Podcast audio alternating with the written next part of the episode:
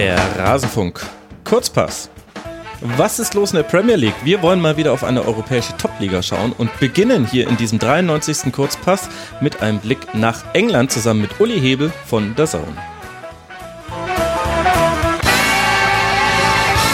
Uli, sei mir sehr herzlich gegrüßt. Hi. Grüß dich und hallo auch in die Rasenfunk-Community. Freue ich mich immer sehr. Sehr nettes, sehr höfliches Publikum. Ach, das ist schön. Das freut mich und äh, die Hörerinnen und Hörer haben sich definitiv dieses Lob verdient. Wir wollen heute auf die Premier League schauen. Da sind jetzt drei Spieltage gespielt. Der vierte steht an und wenn ich mir einfach mal, Uli, die Tabelle so angucke, dann sehe ich da einige Teams, nämlich genau sieben, die noch nicht verloren haben nach drei Spieltagen. Ganz viele davon überraschen mich nicht. Also Liverpool, Tottenham, Chelsea, City hätte man mit rechnen können, aber bei zwei beziehungsweise drei Teams möchte ich jetzt mal kurz die Rückfrage stellen. Aktuell auf Platz vier und mit drei Siegen nach drei Spieltagen der FC Watford. Was ist denn da los? Wenn ich's wüsste. Ich habe ich hab den Tipp abgegeben, dass Ravi Gracia der erste Trainer ist, der den Hut nehmen muss. Das liegt zum einen daran, dass die äh, Inhaberfamilie Pozzo zu Verrücktheiten neigt, wenn es nicht ganz so gut läuft. Und zum anderen liegt es daran, dass ich gedacht habe, dass es nicht ganz so gut laufen wird. Die haben sich jetzt nicht großartig verstärkt, im Gegenteil, haben einfach nur den Kader beisammen gehalten. Ähm, die hatten immer ein paar Verletzungsprobleme, die sind jetzt erstmal weg, äh, haben aber jetzt einen guten Torwart drin und haben eine gute Taktik von Gracia bekommen, der da wohl okay. im Sommer fast Defensives erarbeitet hat und sind schwer zu überwinden und das reicht dann auch schon, haben wir letztes Jahr auch, da war es Ducouré äh, und vorletztes Jahr war es Capo, wieder einen, der ganz gut drauf ist, den Roberto Pereira, der schon drei Tore gemacht hat. Ähm, aber kurzum, trotz eines vergleichsweise leichten Programms, das hätte ich im Leben nicht geglaubt, dass die drei Siege haben. Aber für mich, also vielleicht werde ich da eines Besseren belehrt, aber für mich erstmal drei Siege äh, für den Klassenerhalt. Mhm. Das klingt vielleicht ein bisschen komisch, aber äh, so würde ich es trotzdem erstmal sehen. Okay, wir werden jetzt dann den Lackmustest haben. Am äh, vierten Spieltag, jetzt am Sonntag, äh, spielen sie zu Hause gegen Tottenham und dann äh, zu Hause gegen United. Ich würde sagen, dann können wir ein bisschen mehr über die wahre Leistungsfähigkeit von Watford sagen. Was kannst du mir denn zum AFC Bournemouth erzählen? Der ist ja auch noch ungeschlagen bei eine, einem Unentschieden und zwei Siegen. Ja, das ist im, im Grunde relativ ähnlich. Also die haben äh, sich einmal wieder clever verstärkt mit Lerma und ansonsten haben die einfach nur den, den Teil zusammengehalten. Auch da Auftragprogramm dankbar, würde ich mal sagen. Äh, trotzdem gab es ein paar Spiele, wo es auch wirklich hätte anders laufen können. Äh, vor allen Dingen am ersten Spiel gegen Cardiff. Äh, alles in allem aber die gehen weiterhin ihren Weg. Eddie Howe ist da schon seit Ewigkeiten, also mhm. zumindest aktuelle äh, Fußballverhältnisse seit Ewigkeiten. Ich glaube, 2012 ist, ist äh, das Datum irgendwann, ich glaube Oktober, hat er übernommen und zieht halt die ganze Zeit seine Idee durch. Auch der hat ein bisschen Glück, dass jetzt da Leute sind, die endlich mal gesund geblieben sind. Mhm. Und ähm, wird sich auch noch korrigieren, aber nicht so drastisch, wie ich das bei Watford habe. Also ich glaube, Bournemouth kann schon, wenn es ganz gut geht, so Burnley 2018, 19 werden wenn es mhm. wirklich hm. ganz gut läuft. Und sag mal, wenn du jetzt sagst, Eddie Howe, völlig richtig, natürlich schon seit 2012 da, der ist ja erst 40 Jahre alt. Wie lief denn das damals, dass der im Alter von 32 Jahren ja dann Bournemouth-Trainer wurde? Er hat sich ähm, recht früh recht schwer verletzt und äh, ging dann in eine Mannschaft Bournemouths, die so gut wie pleite war. Ähm, und hat sich dann auch nochmal ganz kurz verändert sogar, also hat versucht, was anderes zu machen, ist aber dann wieder zurückgekehrt. Also ist schon seine zweite Amtszeit. Wenn man die aufaddieren würde, wäre er noch länger im Amt. Da hat er sich wirklich mal versucht, für nicht mal ein ganzen Jahr äh, zu verändern. Und ähm, hat auch in dieser Zeit nochmal wahnsinnig viel gelernt, was Offensivfußball betrifft. Das ist nämlich das Schöne daran. Der mauert nicht. Also das ist der große Unterschied zu Burnley. Das ist nicht wie, mhm. wie ich möchte ihm gar nicht zu nahe treten. Sean Dyche macht einen riesen Job, aber Eddie House Spielweise ist die wesentlich attraktivere. Ja, cool. Deswegen, ähm, wirklich ein ganz, äh, es kommt immer, es sieht immer so ein bisschen aus, als wäre das eine graue Maus, aber äh, und es, mir geht's ehrlich gesagt auch oft so, wenn ich wenn ich im Dienstplan sehe Bournemouth, denke ich mir, ach komm, ist halt schon seit vier Jahren die gleiche Mannschaft und jedes Mal, wenn ich dann mir so auch nur die Statistiken in der Vorbereitung zu Gemüte führe, spätestens dann aber, wenn ich wenn ich die wirklich kommentiere, denke ich mir jedes Mal, ah, schöne schöne Truppe eigentlich, so macht schon Spaß. Ach, genau, deswegen liebe ich diese Kurzpässe mit dir. So, das war mir alles nicht bewusst mit Eddie Howe, habe ich jetzt erst quasi durch dich erfahren. So soll das sein im Kurzpass. Und wir haben noch eine weitere Mannschaft, die ungeschlagen ist. Da konnte man so halb mitrechnen. Der FC Everton mit zwei Unentschieden, einem Sieg damit, ja gut, jetzt äh, zeitweise mal auf Platz 8, aber generell hatte ich auch den Eindruck, Everton war so mit eins der größten Gesprächsthemen im Sommer. Deswegen wollte ich da jetzt mal kurz bei dir nachfragen, wie ist da der Stand? Sind die zufrieden mit ihrem Start? Mm, es geht so. Ähm, also Everton ist ja traditionell ein recht ruhiger Club. Das heißt, äh, die auch jetzt, wenn wenn sich das jetzt in den letzten zwei Jahren ein bisschen verändert hat, die sind schon recht genügsam. Die haben jetzt endlich ihren Wunschtrainer bekommen, den sie eigentlich schon so gesehen war es ein verlorenes Jahr, das letzte auch schon in der Vorsaison ganz gerne wohl gehabt hätten. Ähm, jetzt also haben sie Marco Silva. Marco Silva, genau. Mhm. Also gab ja die Geschichte, dass sie da bis zu fünf Millionen geboten haben sollen an Watford, um den nach Ronald Kuman installieren zu dürfen. Da hat Watford seinerzeit Nein gesagt, um ihn zwei Monate später zu entlassen. Klar. Und äh, Everton war aber halt schon bei Sam Allardyce im Wort und er hat ja auch einen ordentlichen Job gemacht, aber wie das halt so ist mit diesen, mit dieser Art von Manager, der bringt die Mannschaft jetzt erstmal nicht weiter, sondern der hält sie einfach nur drin. Und das ist, das hat er gut gemacht. So gesehen will ich jetzt da gar nicht irgendwie zu negativ sein. Aber jetzt haben sie Marco Silva und du merkst schon, ein ganz anderer Ansatz vom Fußballspiel. Und ähm, das Problem, und da bin ich jetzt sehr gespannt drauf, Marco Silva hat in all seinen, also es waren nur zwei englischen Stationen, in, in der ersten Hälfte seiner Amtszeit gute Ergebnisse geholt und guten Fußball zeigen lassen. Und danach wurde es ein bisschen schwächer. Mhm. Und ich bin jetzt sehr gespannt, wie das bei Everton aussieht. Geld ist da. Die Mannschaft ist gut verstärkt, bis sehr gut verstärkt sogar. Also ähm, André Gomez äh, bin ich mal gespannt, mal gucken, wie das wird. Aber sowas wie beispielsweise Richard Leeson äh, oder Lucas Digne, das ist, sind starke Verpflichtungen. Mhm. Ich finde auch Mina von Barca sehr interessant. Also. Mina, mhm. ja, richtig. Und ähm, du, du hast Kurt Zuma in der Innenverteidigung beispielsweise geholt. Das vergessen ganz viele, den, den vergessen sowieso viele, weil der einfach in dieser französischen Innenverteidiger-Generation fast untergeht. Also du hast einen klasse Kader, du hast einen, was die Altersstruktur betrifft, super interessanten Kader. Du hast einen breiten Kader und die sind nicht weit weg von den Top 6. Und wenn es blöd läuft für den einen oder anderen Verein, über den wir auch noch sprechen werden, dann könnte Everton vielleicht sogar auf die sechs rutschen und dann spielst du bei Arsenal plötzlich nicht mal mehr Europa League, wenn es ganz dumm läuft. Also ich habe insgesamt eine gute Prognose für Everton. Die hatte ich ehrlich gesagt auch schon letzte Saison. In der Vorbereitung dachte ich da, Mensch, das sieht gut aus und, und habe auch gedacht, mit Sigurdsson könnte vielleicht so der Spieler jetzt da sein, der, der alles ganz gut macht. Ich habe dann aber im, im Nachhinein auch in der, in der Selbstreflexion gemerkt, nee, eigentlich hätte mir mal auffallen müssen, dass da ein bisschen Tempo über die Außen fehlt und dass das logischerweise so gar nicht werden kann. Noch dazu mit diesem antizipierten Spielsystem unter Kummern. Das ist ja dann auch recht schnell eingerissen worden. Mhm. Aber das System Silver passt ganz gut zum Material, denke ich. Und ähm, an vielen Baustellen ist da gearbeitet worden. Also da, da haben sie wirklich so die Lücken schließen können. Also meine Prognose ist, ist ganz okay für Everton. Äh, ich wäre jetzt auch nicht schlimm, wenn sie nur Zehnter werden. Ich hoffe halt, dass sie dann Silver erstmal weiterarbeiten lassen und dann kann das so in zwei bis drei Jahren wirklich ähm, konstant Top 6 gehen. Also könnte ich mir durchaus vorstellen, hm. weil der dortige Besitzer, äh, Fahad Moshiri, der hat Geld. Und wenn er ernst macht und das droht da an, dann sind da Leute wie Abramovic sogar Schuljungs dagegen. Ach ja, Wahnsinn, die Investoren in der Premier League. Also fast 100 Millionen Euro hat man investiert, noch ein bisschen Einnahmen generiert durch Transfers, Transferseite irgendwas um die 75 Millionen. Das ist nicht die Spitze in der Premier League, aber schon ein sehr ordentliches Investment. Wenn du jetzt schon ansprichst, dass es ja auch Mannschaften gibt, die gerade ein bisschen kriseln nach diesem dritten Spieltag, dann müssen wir vor allem jetzt mal über Manchester United sprechen.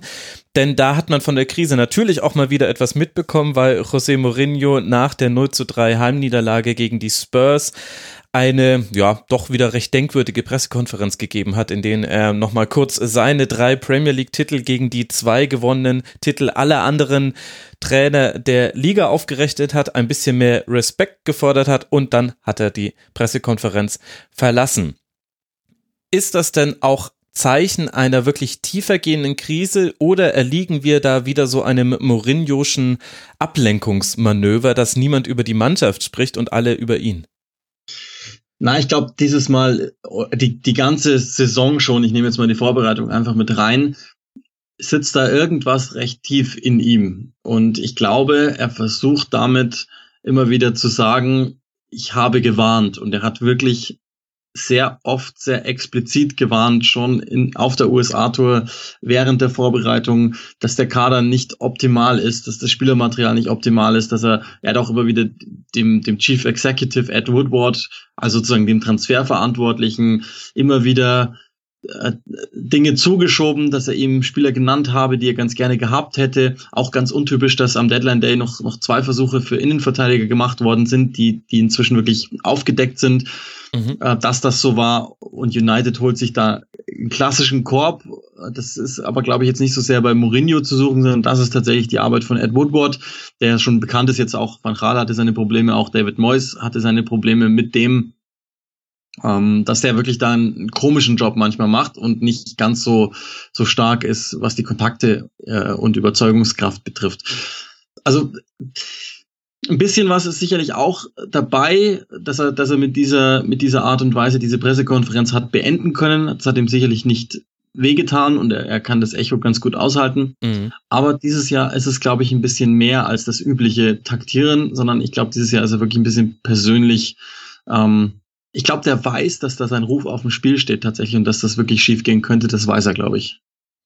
Und äh, wie nachhaltig sind denn die Probleme im United-Kader? Von außen betrachtet sieht das nicht so schlecht aus mit, wenn wir jetzt eben auf die Innenverteidigung zum Beispiel gucken, wo ja man noch gerne einen Spieler gehabt hätte, also Mourinho, dann sehe ich da einen Eric Bailly, einen Victor Lindelöf, einen Phil Jones, einen Chris Smalling, äh, Markus Rocho, da weiß ich jetzt gerade nicht, wie der so drauf ist. Also, das ist nicht die allerhöchste Spitzenklasse, aber ich hätte jetzt auch nicht gesagt, dass es unmöglich ist, damit eine stabile Verteidigung aufzustellen. Bin ich da zu schlecht auf dem aktuellen Stand bei den Spielern? Nicht unbedingt. Also man muss mal eins sagen. Bailly, Jones, Rojo, alle drei mit ganz großen Verletzungssorgen zu kämpfen. Immer wieder andauernd und deshalb auch nie so richtig zu Einsätzen gekommen. Deshalb mhm. ist in der vergangenen Saison Chris Smalling wieder zum Stammspieler geworden. Einer, der aber, glaube ich, ein bisschen zu steif ist, um wirklich auf höchstem Niveau gegenhalten zu können. Lindelöf hat ein paar gute Schritte gemacht in der abgelaufenen Saison, hat aber halt immer noch auch auf diesem hohen Niveau konstant Probleme, das per se dauernd abzurufen. Und bei Eric Bailly, ich habe ich hab die ersten beiden United-Spiele der Saison auch übertragen, gemeinsam mit Lindelöf, beide 24 Jahre alt. Ich habe auch gesagt, das, das müsste doch eigentlich machbar sein. Die haben ja, also das ist jetzt nicht so, dass die, dass das irgendwelche Leute sind, die man aus der zweiten Liga geholt hat, sondern das sind hochtalentierte Leute, ja. die auch in Teilen gezeigt haben, worum es geht. Und ähm, aber am Ende des Tages trotzdem beide immer wieder Aussetzer drin haben. Ich will, das Problem ist, bei United muss man die Mannschaftsteile ganz häufig isoliert betrachten, weil es immer noch nicht gelungen ist, dass alle Mannschaftsteile autark für sich gute Leistungen bringen. Mhm. Aber das Problem ist natürlich, dass Lindelöf und, und Bailly, die beiden, die jetzt im Moment da einfach spielen, halt häufig auch einfach Dinge vom Mittelfeld überlassen bekommen, die sie gar nicht mehr richtig lösen können. Und daran muss Mourinho am meisten arbeiten, dass da, dass das Mittelfeld, dass die Umkehrbewegung, das hat man, glaube ich, auch unter anderem den Fred geholt, dass das halt besser funktioniert. Matic fehlt verletzungsbedingt, das darf man auch nicht vergessen. Also auch da ist, ist wirklich äh, große Verletzungsproblematik schon am, am Beginn der Saison. Kein Team hatte so viele Leute bei der Weltmeisterschaft so lange dabei, wie es Manchester United hatte. Das darf man auch nicht vergessen.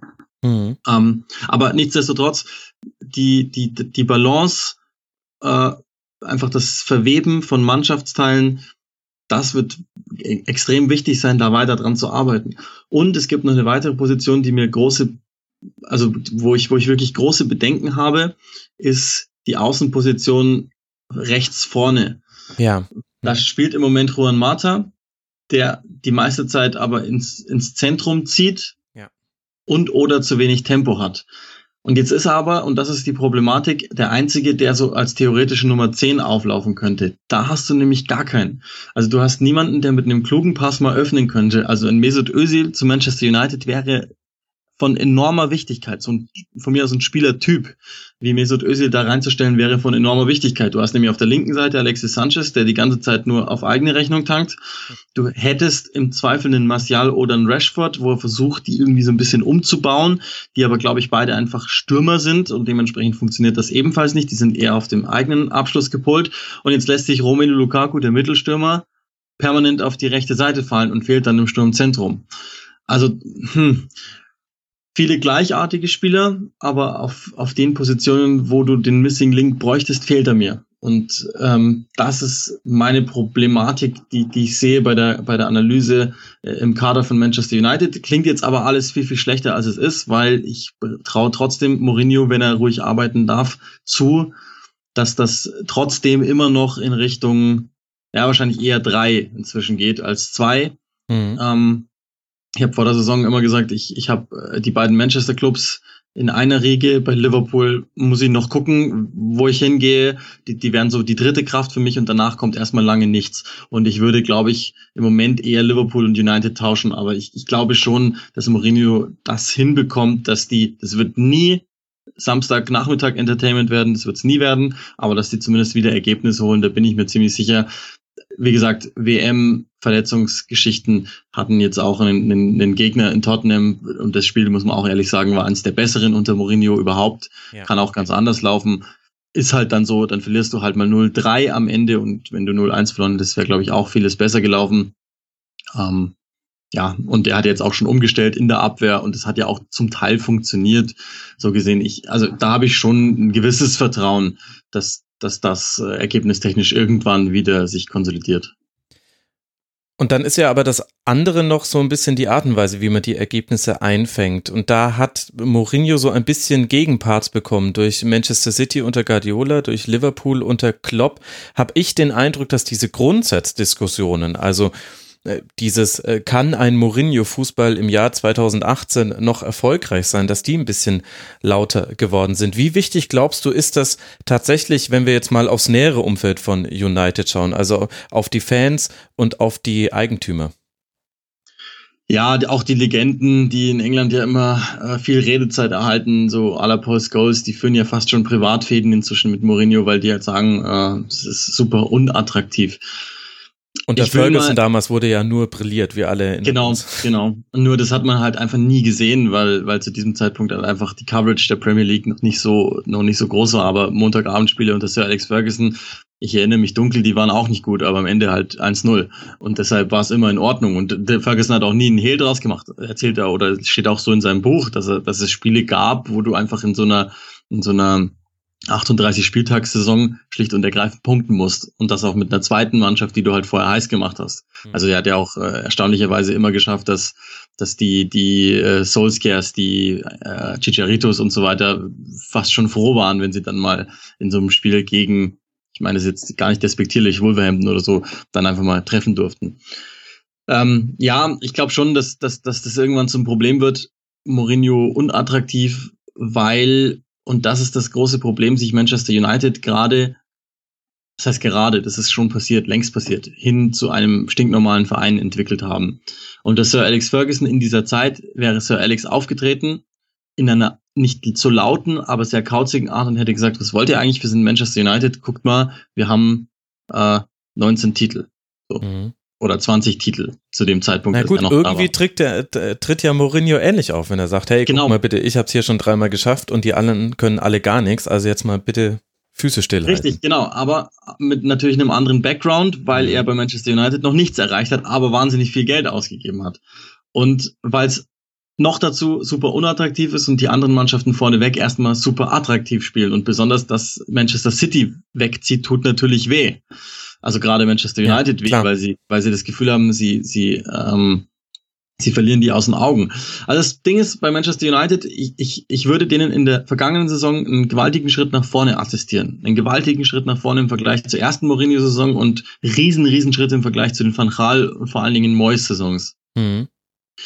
Das Ding ist aber nur, Manchester City schwebt so sehr über allen Dingen und Manchester United wird sich zwangsweise immer damit vergleichen. Ja. Und deshalb verlieren sie auch ein bisschen an Ruhe. Und das ist das, was ich meine. Manchester United war früher in der eigenen Arroganz gefangen und das war aber gleichzeitig der größte Vorteil. Das war kein normaler Verein.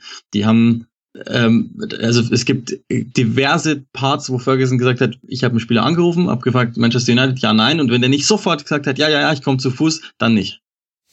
Mhm. Und diese Attitüde ist vollkommen flöten gegangen. Die hinterfragen sich andauernd selbst, anstatt sie hergehen und sagen, ja, ja, spielt ihr mal Ballbesitzfußball, spielt ihr mal mit eurem Pressing-Gedönse. Wir haben unsere Idee. Gebt uns noch zwei Jahre und dann sind wir wieder da. Weil der Verein hat nach wie vor wirtschaftlich alles, was du brauchst. Der hat nach wie vor die Strahlkraft. Der hat nach wie vor mit Jose Mourinho jemanden, dem ich zutraue, dass er Ergebnisse holt. Er lebt im Moment so ein bisschen in der Vergangenheit, ja, aber das geht wahnsinnig schnell im Fußball, dass sich solche Dinge wieder verändern. Ich würde mir einfach nur wünschen, nicht System umstellen andauernd, sondern Stiefel durchziehen. Wird nicht attraktiv sein, aber ein Jose Mourinho hat in seiner Karriere, die lange genug andauert, gezeigt, Ergebnisse versteht er zu holen. Und das würde ich ihm auch mit diesem Kader zutrauen, der eben in, in Spitzen Fehler hat, keine Frage, aber gut genug ist und sicherlich auch äh, zumindest knapp an Liverpool ranreicht. Die haben sich diesen Sommer klug verstärkt und haben mhm. wirklich genau das aufgefüllt, was ihnen noch gefehlt hat. Aber trotzdem, so weit weg ist der Kader nicht und vielleicht ist er sogar ein Ticken breiter als der von Liverpool. So gesehen, also mein Votum für United weitermachen, da wo er jetzt seid und versuchen mit Geduld das Ganze einfach zu Ende zu bringen, um dann wieder anzugreifen. Das geht nämlich. Also mhm. alles, alles möglich.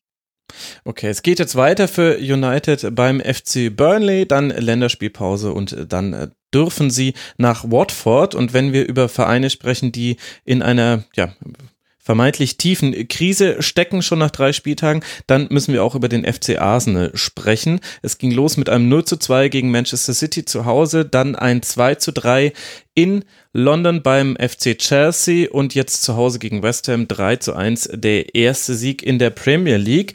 Aber natürlich haben alle ganz genau hingeguckt, was macht Emery, was macht er mit Özil und da gab es jetzt viele Diskussionen. Hol uns mal rein, was sind gerade so deiner Meinung nach die wichtigsten Themen beim FC Arsenal? Ist das Mesut Özil? Nö, also das glaube ich nicht. Das ist halt in Deutschland immer ein Thema, was ganz gerne genommen wird. Genau weil, deswegen ja. habe ich dich gefragt. Weil das, die, diesen, dieses Gefühl hatte ich auch, aber ich kann es nicht beurteilen. Okay. Nee, also ist das auch, auch generell ähm, diese ganze Erdogan-Bildthematik äh, ist in England recht nüchtern aufgenommen worden. Also da wurde mal drüber gesprochen, aber in der Regel ist einfach nur noch die, die, die Rede von Ex-International Mesut Özil. Mhm. Das war dann auch irgendwie alles und, und Emery ist ja auch die ganze Zeit über, also hat auch gesagt, selbst wenn er nicht gut in Form ist, ist unsere Aufgabe, ihm zu helfen, weil er ein wichtiger Spieler ist. Und es wird in England eher darüber diskutiert, ähm, also das ist gerade aktuell jetzt aufgeploppt, ob Ramsey und Özil miteinander gehen. Aber alle sind sich eigentlich ziemlich sicher, dass in Also den System, Verein wechseln.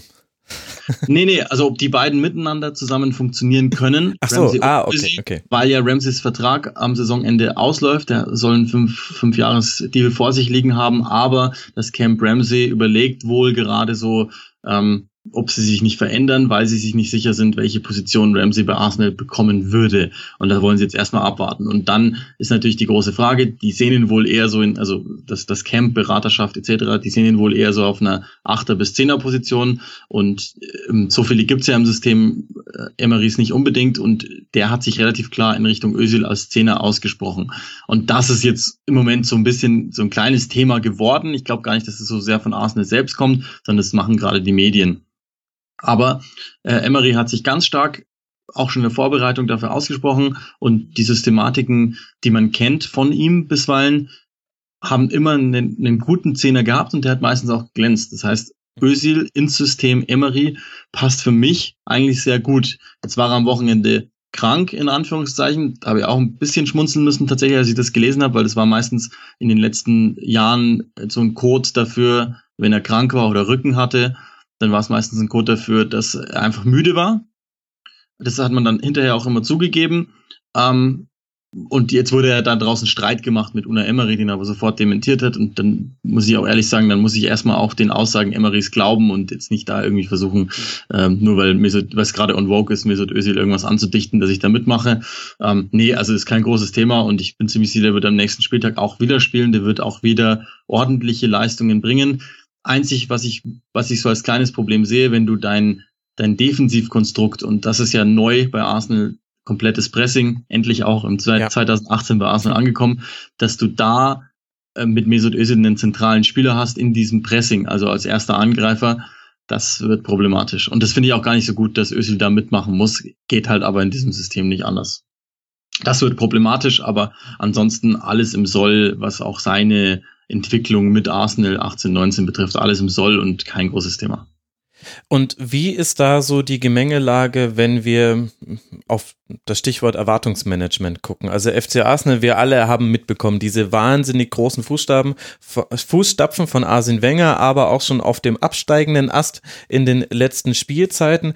Was glaubst du, wie geduldig ist man mit Emery, mit der Mannschaft? Was muss am Ende dieser Saison für den FC Arsenal herausspringen, dass man dass man im Umfeld, bei den Eigentümern, bei den Fans, in den Medien halbwegs gelassen mit dieser Spielzeit umgeht und sagt, ja, das war jetzt unsere Umbruchssaison, jetzt geht's dann den nächsten Schritt weiter. Also ich habe mit, mit Arsenal-Fans im Vorfeld der Spielzeit gesprochen und die sagen mir immer schon, Platz 6 sollte es sein. Ich versuche die dann immer zu überreden und ihnen zu sagen, schau bitte nicht so sehr auf den Platz, sondern mehr auf die Entwicklung. Alles in allem die sind natürlich trotzdem irgendwie erfolgsverwöhnt, aber alles in allem ist die Erwartungshaltung schon realistisch und das ist zum Beispiel ein, wesentlicher Unterschied zur Übernahme Moyes nach Sir Alex bei Manchester United und jetzt Emery nach Wenger bei Arsenal, mhm. dass die schon verstehen, ja, wir haben äh, Mannschaftsteile, die, die sehr gut sind, das ist die Offensive und wir haben Mannschaftsteile, die existent sind, das ist die Defensive. und ähm, die, glaube ich, verstehen schon auch, dass die Altersstruktur nicht hundertprozentig ganz glücklich ist und die verstehen vor allen Dingen, und das haben sie in den ersten beiden Spielen gelernt, ganz schwieriges Auftragprogramm, dass ähm, dieses, dieses System Emery komplett konträr zu dem Wengers ist und dementsprechend einfach das eine Zeit lang dauern wird, bis das die Spieler drin haben werden in sich. Und ähm, haben halt dann einfach Hoffnung, dass es dann vielleicht so in Richtung Europa League, Emery soll ja etwas davon verstehen, diese zu gewinnen, vielleicht da was, was zu holen gibt. Ähm, nee, aber alles in allem äh, glaube ich schon, dass das Umfeld, da muss man jetzt mal abwarten, wie mhm. es tatsächlich der Verein sieht, weil da hat sich ja was geändert. Stan Krönke, der Silent Stan, hat übernommen, hat ähm, komplett die, die ähm, Hauptanteilschaft sich geholt, erst vor kurzem. Und da muss man jetzt mal abwarten, der soll wiederum mit äh, Gazidis, dem neuen starken Mann nach Wengers Abgang bei Arsenal, nicht sehr gut können. Im Gegenteil, Gazidis soll sich sogar überlegen, in Richtung AC Mailand zu gehen, hat aber eine Ausstiegsklausel, die ihm das jetzt erstmal nicht möglich macht. Welche Funktion hat der bei Arsenal gerade? Um, ähm, das ist sozusagen der Chief Executive, also Ed Woodwards Counterpart von mhm. Manchester United. Das heißt, äh, hat sozusagen alle Fäden erstmal in der Hand, verteilt die dann wiederum auf inzwischen neu installierten Sportdirektor Sanlehi, dann Misslintat, der für Scouting, Recruitment zuständig ist und eben dann den Trainer Une Emery, um jetzt mal mhm. die drei größten zu nennen. Da gibt's dann auch noch ein paar andere, die haben sich auch noch mal im, im ähm, rechtlichen oder Werbungsraum neue Leute geholt. Also das ist wirklich ein ganz neues Board da zusammengestellt beim bei ähm, Arsenal. Aber ähm, da muss man jetzt erstmal tatsächlich abwarten. Die Fans haben ein bisschen Angst gehabt, nachdem Krönke übernommen hat, weil die wissen, dass er sich eigentlich gar nicht so richtig kümmert um den Verein, ist eher in der Regel in den USA und ist vor allen Dingen nicht unbedingt Fußball-Sachverständig. Ähm, kann sein, dass es alles wesentlich intransparenter wird. Das ist wohl die Idee, dass er sich einfach nicht mehr mit den Fans auseinandersetzen muss, bevor er Entscheidungen trifft. Deswegen wollte er noch die, die äh, fehlenden Anteile haben und dass er einfach dann sozusagen Arsenal in Richtung Weltunternehmen aufbaut, das halt vollkommen dann an Romantik verliert. ich glaube schon, dass auch die Zeiten für Arsenal-Fans gekommen sind, in denen ihnen klar sein muss, das wird jetzt auch ein Stück weit zu einem normalen Verein und das wird nichts mehr zu tun haben mit dem, was unter Wenger da war. Auf der einen Seite, sportlich finden sie das gut. Auf der anderen Seite, was den romantischen Teil der Veranstaltung betrifft, glaube ich, werden sie das lernen, schlecht zu finden. Aber das, da, da mag ich noch gar nichts prognostizieren. Auch da gilt für mich, sowohl Emery habe ich immer gesagt, lass den jetzt erstmal arbeiten. Mhm. Das Auftaktprogramm war super schwer. Ähm, mit mit äh, ähm, City und Chelsea, wenn es blöd läuft, hast du null Punkte. Genauso ist es gekommen. Jetzt haben sie gegen West Ham sich verbessert, ohne mich überzeugt zu haben, so richtig. Aber es ist weder alles schlecht noch ist alles gut, sondern es ist einfach alles gerade im Flux und es ist völlig in Ordnung zu diesem Zeitpunkt der Saison ich, ich würde diese Saison tatsächlich als Übergangssaison nehmen. Vielleicht gibt es sogar noch eine zweite mit dazu, wo dann langsam einfach ähm, weiter Dinge eingewoben werden, die Emery davor hat.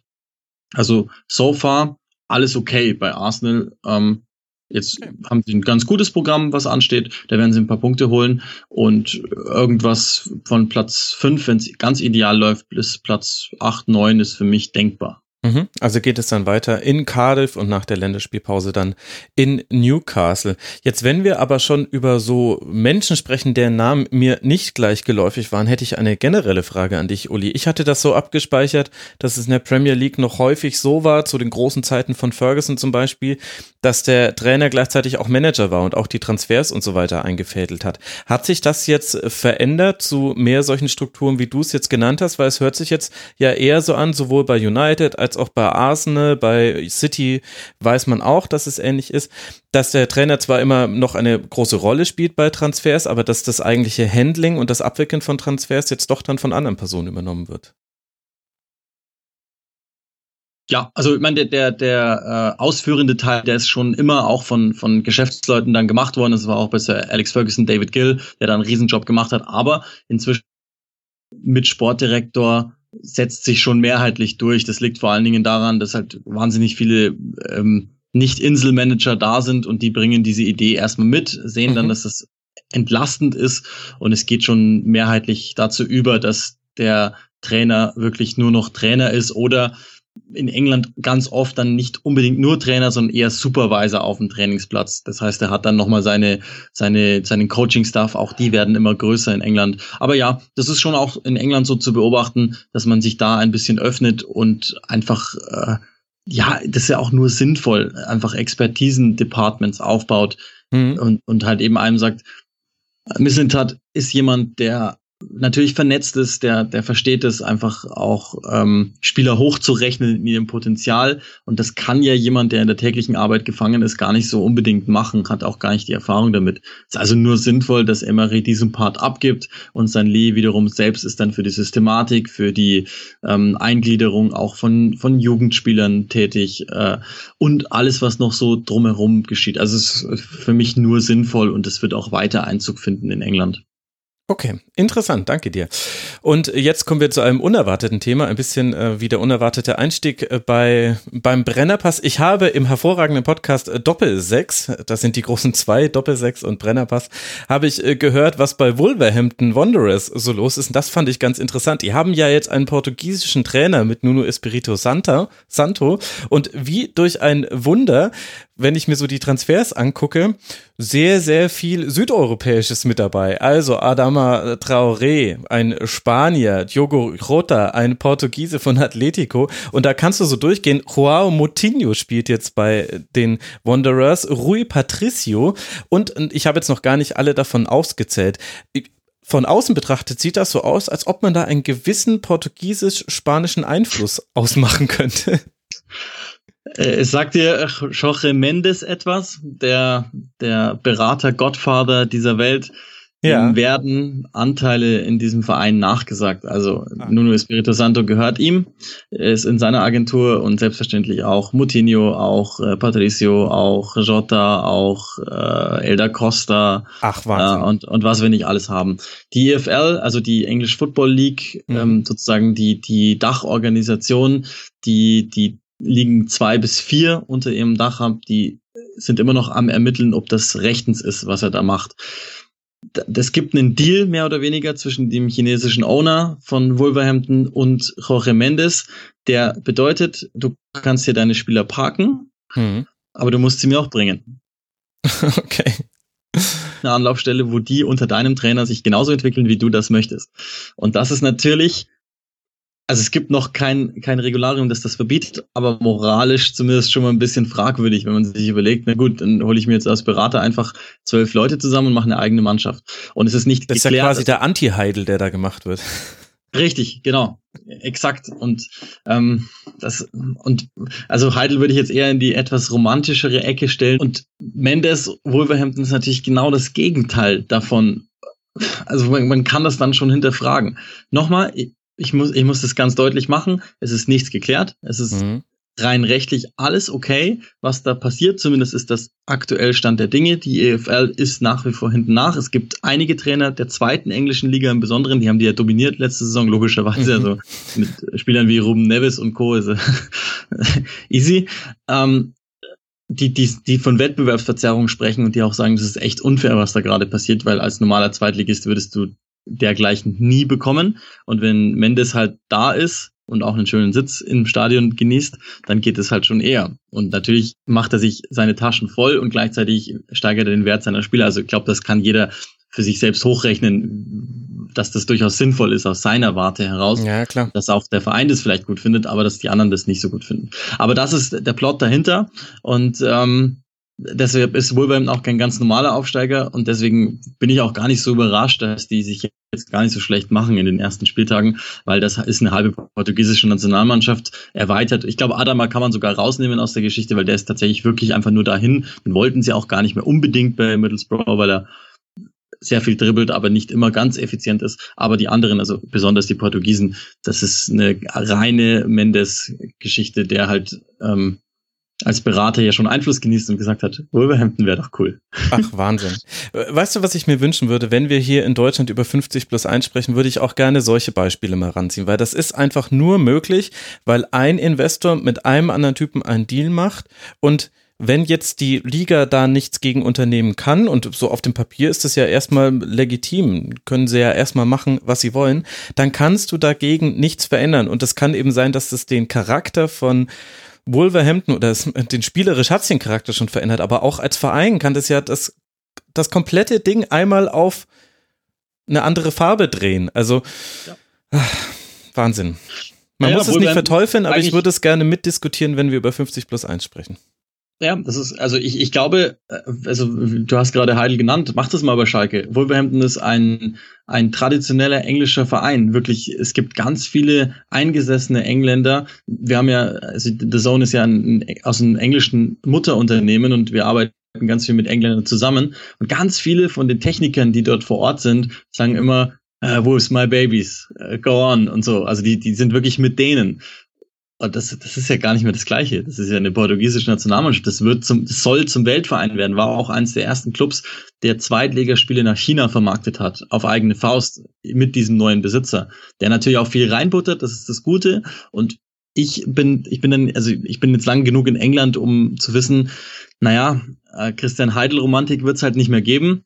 Deshalb äh, finde ich das erstmal, das ist ein Farbtupfer in der Liga und die spielen halt guten Fußball so habe ich mir das selbst schon verkauft. Obwohl ich natürlich, wenn ich dahinter denke, halt sagt, naja, also komm, aber äh, das ist jetzt erstmal das Gute, aber wenn ich, wenn ich Wolverhampton-Fan wäre und Traditionalist wäre, würde ich auch sagen, naja, also, ob ich das jetzt so brauche, also ein paar sind ja ganz nett und also so drei Spieler davon sind ja in Ordnung, aber jetzt nimmt es halt langsam Überhand. Aber so ist es. Ja, so ist es. Lass noch äh, ganz kurz auf die äh, Top-Clubs äh, gucken. Wir haben jetzt nicht die Zeit, das nochmal auf jeden im Detail anzugehen, aber es wird ja noch weitere solche Folgen geben im Verlaufe dieser Saison. Wenn ich dir jetzt sagen würde, ich möchte ein Spiel schauen, entweder vom FC Liverpool, von den Spurs, von Chelsea oder von City, wen sollte ich mir angucken, um den aktuell besten Fußball in der Premier League zu sehen? Oder den interessantesten Fußball? Ähm, ich muss mal schnell überlegen, ich mache Tottenham am Sonntag, also das. nee, äh, war schwierig. Also ich, ich würde momentan immer sagen, Chelsea sollte man immer gucken, weil einfach das gerade sehr interessant ist, was sich da von Spiel zu Spiel nochmal tut und verändert. Das jetzt aber einfach nur so, wenn man, wenn man äh, die Schablone von letzter Saison daneben legt, Conte hatte und jetzt Zari, dann ist es schon ganz spannend, was da gerade passiert auf dem Feld. Ja. Ähm, ist aber jetzt gar nicht mal so attraktiv, liegt aber auch daran, dass die Gegner häufig jetzt nicht so gut waren und entsprechend war es, war, also gegen Newcastle, das war schon schwierig. Also bei Liverpool, ich, ich würde die Entscheidung zwischen Liverpool und City machen und glaube, wird sogar momentan eher Richtung Liverpool gehen. Auch, auch mit den benannten Gründen, dass das mit Cater gerade sehr spannend ist und dass mir mehr Spaß macht, gerade Unterschiede zur letzten Saison rauszufiltern. Bei City weiß ich, was ich habe. Ja. Und das ist natürlich immer ziemlich gut. Ähm, ist aber, sich aber auch immer sehr ähnlich. Äh, Kurzpass, sehr Kurzpass, ähnlich, genau. Kurzpass, genau. Kurzpass, Kurzpass, Vertikalpass, mhm. Sprint, Ablage. Da ist, Liverpool, da ist Liverpool vermutlich schon da bewegt sich fast noch ein bisschen mehr. Und vor allen Dingen bin ich halt dann gespannt, dass, äh, die spielen ja im Moment noch zu null.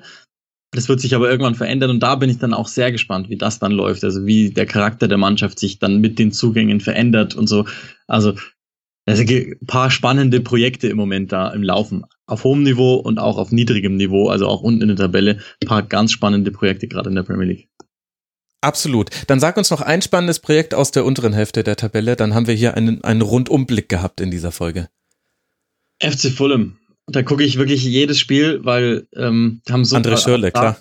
Also genau, wegen, also übrigens, André Schürle, also dieses, der, ich freue mich wirklich. Ich glaube, das könnte ein projizierter Zehn-Tore-Mann werden in der Saison. Und dann wäre das eine riesen, riesen Rückkehr nach England für ihn. Mhm. Ähm, nee, Fulham hat, hat mit Jokanovic einen Trainer, den, der, der sieht zwar aus wie ein Serienmörder, also weil, weil der, der, der bewegt sich einfach nicht in seinem Gesicht. Der sieht immer gleich aus und auch beim Aufstieg in den Playoffs, der hochdramatisch war, du, du siehst ihn einfach nicht lachen. Aber spielt, lässt einen super offensiven Fußball spielen mhm. und vor allen Dingen mit, mit schönem Positionswechseleien, mit, mit äh, guten, cleveren Bällen, die er da geben lässt, haben sich unglaublich gut verstärkt. Also für einen Aufsteiger vollkommen irre, haben aber am Deadline Day nochmal wirklich, ich glaube, fünf, vier oder fünf Spieler geholt und es wird noch ein bisschen dauern, bis die da wirklich alle eingearbeitet sind, aber hatten schon einen starken Zweitligakader mit guten Fußballern und mhm. haben ein unglaubliches Stadion, also Craven Cottage ist, ist der Hammer. Ja. Uh, und da, da gucke ich einfach immer hin, weil ich weil ich, also das, das könnte auch in Richtung einstellig gehen, vermutlich noch nicht in dieser Spielzeit, aber das ist auch so ein Projekt, wo ich, das, das könnte richtig gut werden. Also die haben sich unter Jokanovic wirklich straight zu einem attraktiven und erfolgreichen Team entwickelt, meistens immer in der zweiten Saisonhälfte vor allen Dingen. Die haben immer Startschwierigkeiten gehabt und sind dann in der zweiten Hälfte nochmal so richtig gekommen. Und wenn das auch in der Premier League passiert, dann ist es echt, da, da gucke ich echt immer hin. Also die Spiele gucke ich, habe leider noch keins machen dürfen. Das kommt hoffentlich noch, aber die mhm. schaue ich immer. Die schaue ich immer.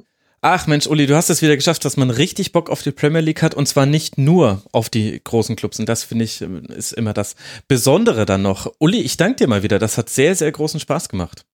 Mir auch, sehr gerne und vielen Dank. Ja, ich danke dir und man kann dir folgen auf Twitter. Uli Hebel heißt er dort. Man kann ihn hören auf der Zone als Kommentator. Das ist ja sowieso klar.